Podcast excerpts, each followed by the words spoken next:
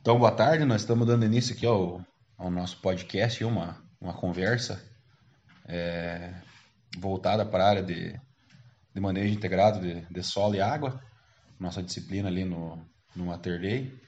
Eu sou o Gabriel de Pares Marsaro, acadêmico de agronomia, e esse é o Bruno Henrique Renosso, está comigo aqui. Boa tarde, Bruno. Boa tarde, Gabriel. Também é acadêmico de agronomia. Nós vamos estar tá trocando uma ideia aí sobre conteúdos que a gente aprendendo da disciplina, esses conteúdos como que eles são postos em prática.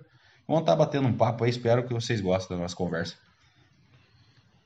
Então, Gabriel, a primeira pergunta sim, que eu tenho para você é em relação ao assunto, tem aumentado muito o número de, de ações voltadas ao desmate de áreas e de preparo da, de solo e da, das mesmas para a questão de lavoura e pecuária. O que, que você acha que isso tem a ver? Isso tem a ver com o valor do grão, a, alta comercialização e valor no mercado hoje? Eu acho que está bem relacionado, né? Se você pegar a própria soja, que é o nosso carro-chefe, principalmente para a região, a gente vê que ele que ela teve um valor, agregou muito valor esse produto, né? Então as pessoas, ela, os, os, produtores, eles tentam extrair o máximo da sua terra, né? Isso às vezes são ações é, meio inconsequentes, meio mal planejadas, né? Por isso que, que é recomendado a, atuação de um profissional nessa área. É, primeiro, para estar tá prevenindo. É... Qualquer profissional pode intervir nessa questão? Então, esse, esses, plane, esses planejamentos aí são, fazem parte da, da nossa emenda de conteúdo, da nossa área de atuação, né, como engenheiro agrônomo. É, você está planejando para implementar um sistema ILP, por exemplo, numa área, uma, um cultivo numa área, faz parte do, da, da nossa atuação, né? Daí a gente também entra na parte que a gente precisa de, de projetos de autorização, de supressão vegetal, é, projeto de movimentação de solo, são toda, todos os trâmites que tem que realizar no, no nosso órgão, órgão regulador aqui, que é o IAT, né? antigo IAP, hoje Instituto Água e Terra, para você estar tá se prevenindo contra uma possível atuação, né? Porque o ser tem, tem se apertado, né? Então, a atuação da polícia ambiental nessa área tem se tornado bem mais frequente nesses casos, né? É, a gente percebe uma, uma, uma maior atuação e autuação, né? Porque, falando a, a grosso modo, assim, o cerco tem se fechado, né? Com a com a nossa avanço da tecnologia, uma melhor, uma melhor forma de fiscalização, é, tem se tornado mais frequente que produtores, visando esse, aproveitamento melhor comercial da terra, tenham, sejam autuados, tenham que, que acabar com custos altos de multa. Hoje em dia essa, essa legislação está bem mais ferrenha, a gente pega casos que, que vai para o criminal, que o promotor considera é, acaba caindo para a esfera criminal, não é só um crime ambiental, o promotor acaba considerando um, um crime contra, contra um dano coletivo né, para a sociedade. Então a gente acha que, que a gente observa que a gente precisa ter, quando o produtor tenta fazer isso, ele tem que ter uma, um, um planejamento bem, bem específico e caminhar dentro da lei, né, para prevenir contra, contra futuros é, problemas aí na área da justiça. Então, e essa questão aí da, do envolvimento da polícia ambiental, antigamente a gente via que era mais uma questão de disputa de terra, briga de vizinho, essa fiscalização, a questão da polícia ambiental, como ela é feita? Então, hoje em dia a gente tem, tem ONGs, né, organizações não governamentais, que elas acabam fazendo, fazendo monitoramento e comparando as imagens dessas áreas antigas com imagens atualizadas. E o que, que acontece? É, você tem um. Ela fica rastreando e ela consegue visualizar um desmatamento. Isso aí emite um alerta para a polícia que vai acabar indo fiscalizar, né? E, isso, e tem acontecido muito denúncias de 2018, 2019. É, os agricultores estão tá tendo que responder agora. Por isso que entra nessa, nessa questão aí você ter todos os projetos, ter, ter tudo isso bem elaborado, porque senão o que acontece? acaba caindo no, numa outra área de atuação nossa. A partir do momento que for atuado, você tem que elaborar um prático, foi que a gente discutiu isso, que é aquele plano de recuperação de área degradada, que esse é feito por um profissional da nossa área, e é, isso aí geralmente é feito depois da autuação, né? Então, nessa questão aí, após a atuação, ou um produtor ter, como que eu posso dizer, ter entrado ou mexido na área sem uma licença, sem nada disso, após essa essa atuação, qual que é o passo a passo, o que, que eles têm que fazer para a elaboração do PRAD? Que o, pra, o PRAD é um plano feito justamente para isso, né? Caso o produtor não venha a fazer, tirar a licença e tudo isso, antes de elaborar essa questão, como é feito, o que, que o, o produtor pode fazer após ter cometido esse erro, se é que eu posso dizer assim? Uhum. Então, é, geralmente essa pessoa pra, após a autuada vai ser vai ser lavrada uma multa para ela pela pela polícia ambiental. Você vai ter que dar a justificativa no IAP para isso. E essas multas, assim, elas variam pela quantidade de extração, área você, degradada? Você pode ser autuado de diferentes maneiras, né? Uma coisa que a gente estava conversando até tem, é bem específico para a área da disciplina. Hoje em dia, isso vale tanto para a área rural quanto para a área urbana. Você fazer uma movimentação de solo que ultrapasse 100 cúbico, ultrapassar 100 cúbico, hoje é 10 caçambos de terra. Você precisa ter autorização junto ao IAP, senão o órgão fiscalizador vai pode vir pode te multar por isso. Mas geralmente nessa área de desmate, que daí acaba acarretando e tu tem que fazer o PRAD, você tem, tem valores fixos. É, geralmente, menos de um hectare você acaba pagando 10 mil reais. Quando vira o hectare, você paga mais 10 mil. No caso, um ponto um hectare, você paga 20 mil. Então, pela quantidade de, de, De área, eles você... mensuram através da, da, comparação das imagens, eles vão acabar te aplicando uma multa. Só que, lógico, isso é negociável. Você acaba, se você pagar no prazo da multa, você acaba pagando 60% dela. Tem, tem bastante lembra nisso.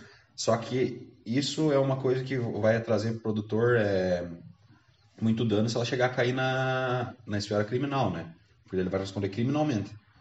Você tinha comentado comigo antes de uma questão de fiscalização por por satélite, assim, como que funciona essa questão para a polícia ambiental? Então, a polícia ambiental, ela, ela, trabalha, a atuação flagrante também, ela trabalha também bastante através de denúncia, né? Ah, então, tem esses satélites, eles acabam monitorando e comparando imagens antigas com imagens atuais. Dimensionando é, é dimensionando uma área e é, esse satélite acaba ah, vendo janelas, por exemplo, desmatamento. Isso vai ser autuado. Então, por isso que é importante ser você trabalhar com planejamento, contratar profissional capacitado, engenheiro ambiental, engenheiro agrônomo, você está realizando esse, esse projeto para você estar amparado por lei e não sofrer consequências piores, né? Porque antigamente ainda, é, a gente vê pela história, antigamente você conseguia, é, tinha o sistema Sisleg, você é, deixava sua app ou uma área que já era mato consolidado, estágio avançado, no caso, você poderia comprar uma outra propriedade e fazer como se fosse a troca, né? Deixar ela em compensação lá. Hoje em dia é diferente. Hoje em dia, na atuação, os policiais é, eles te oferecem um termo de compromisso, tu vai reflorestar a área. E, e isso também não exime você ter que fazer o PRAD, né? Esse plano ele é, vai ser obrigatório para você ter a área desembargada, né? E, e daí esse PRAD cai na, é, entra em entra em sintonia com tudo que a gente tem aprendido na disciplina. Tem uma quantidade, assim, que é outra curiosidade minha, tem uma, alguma uma quantidade, assim, em metragem, que não, não vai interferir, assim, que a polícia não vai interferir nessa questão do satélite e fiscalização?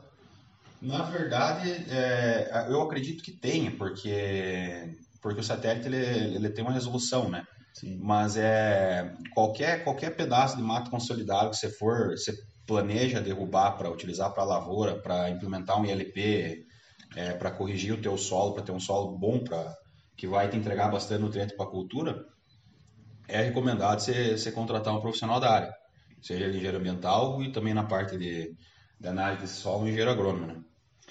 É, assim, numa situação que, na minha propriedade, por um exemplo, assim, tem uma área de mato fechado lá, ou nessa situação eu quero transformar essa área tanto numa questão de pastejo ou de lavoura para produção de grãos. Nesse caso, qual que é a recomendação que você daria nessa questão assim, de eu poder extrair, assim, qual o passo a passo uhum. que eu deveria tomar para poder usufruir dessa área, para poder transformar ela numa área produtiva? Então, eu, eu recomendo você você se informar com um profissional capacitado para para estar tá fazendo esse, essa, esse licenciamento para você junto ao órgão fiscalizador, é, órgão de fiscalização isso pode ser realizado tanto pelo agrônomo quanto pelo engenheiro ambiental? O projeto de expressão vegetal ele é, ele é mais voltado para a área de, de engenheiros ambientais.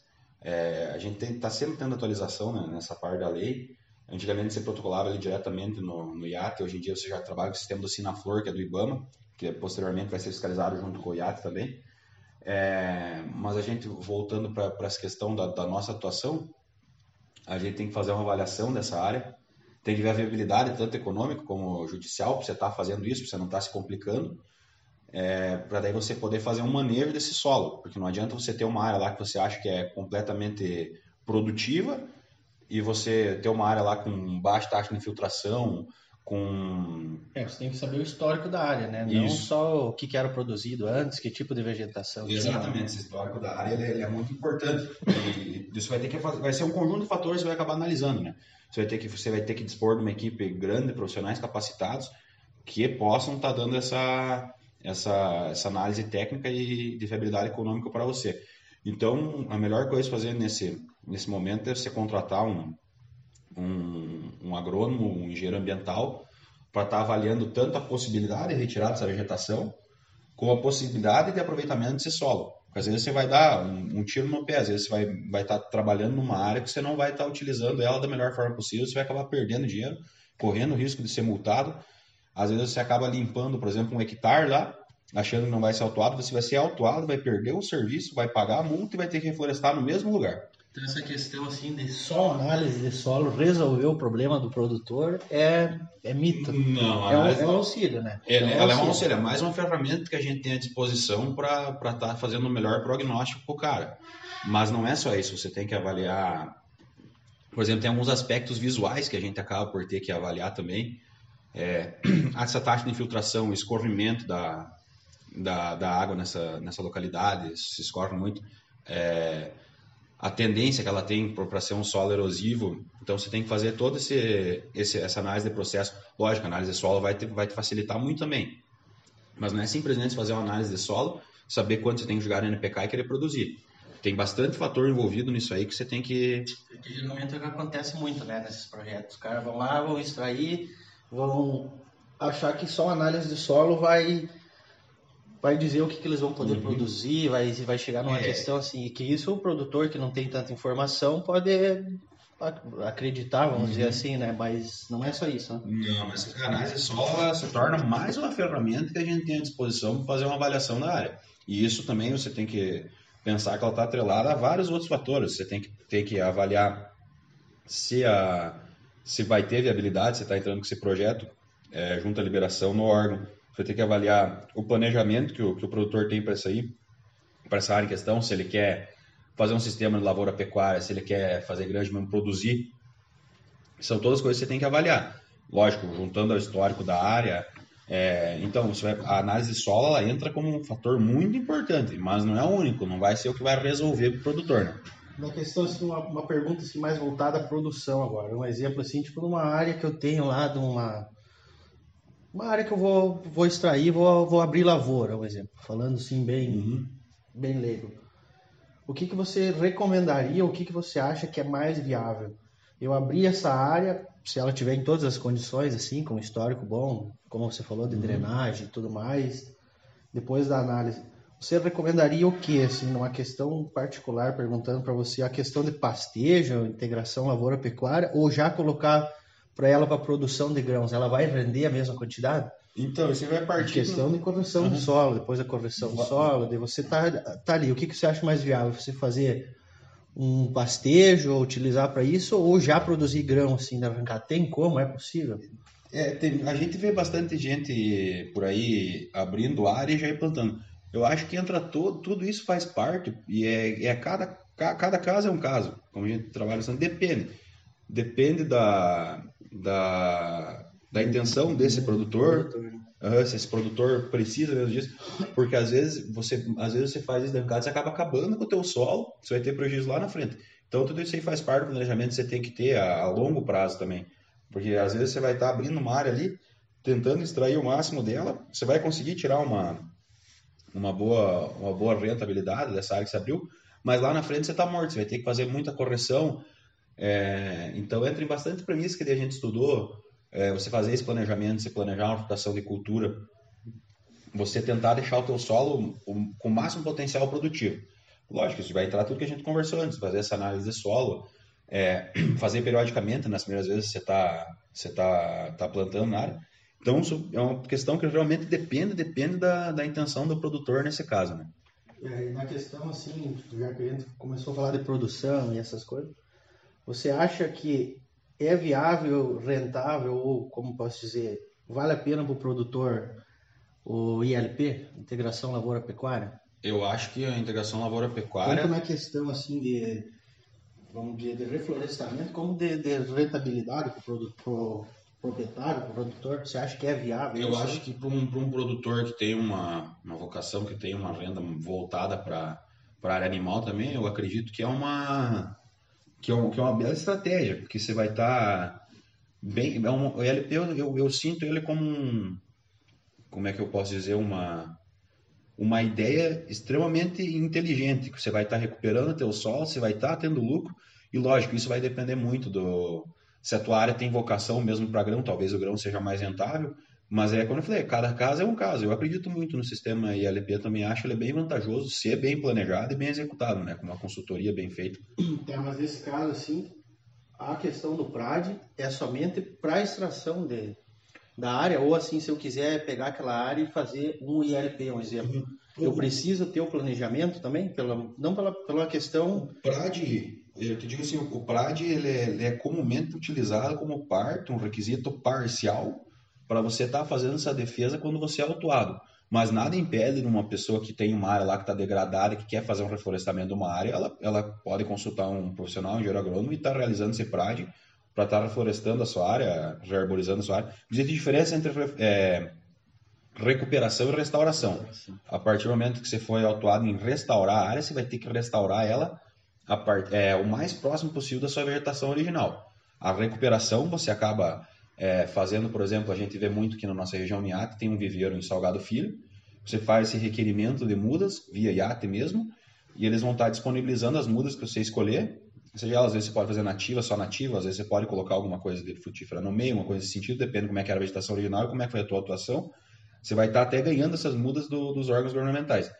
E daí entra nesse prazo toda a recomendação técnica de plantio, manejo, é, poda, tudo isso aí entra dentro do, do PRAD, né? Não é obrigatório árvore nativa, então. Depende da tua atuação, mas geralmente você pode fazer uma mescla, não tem que ser árvore nativa dali, no caso. Nessa questão aí de, de reestruturação e coisa, restauração, você vai restaurar uma área, você pode extrair, vamos dizer assim, você vai plantar, você pode extrair aquela árvore, utilizar ela, ou ela é uma área que não pode ser tocada, você tem que plantar e deixar lá como vier. Geralmente as áreas de recuperação, ah, os planos de recuperação da área degradada, eles são feitos para áreas que você não vai estar tá mais é, utilizando. utilizando. Ela tornou uma área de, de, você torna uma área de reserva, no caso ali, mas como eu te falei, nada impede um produtor de vir fazer um PRAD com, a, com o apoio de um do engenheiro agrônomo profissional capacitado para estar tá recuperando uma área que ele tem interesse em recuperar mesmo, sem autuação nenhuma.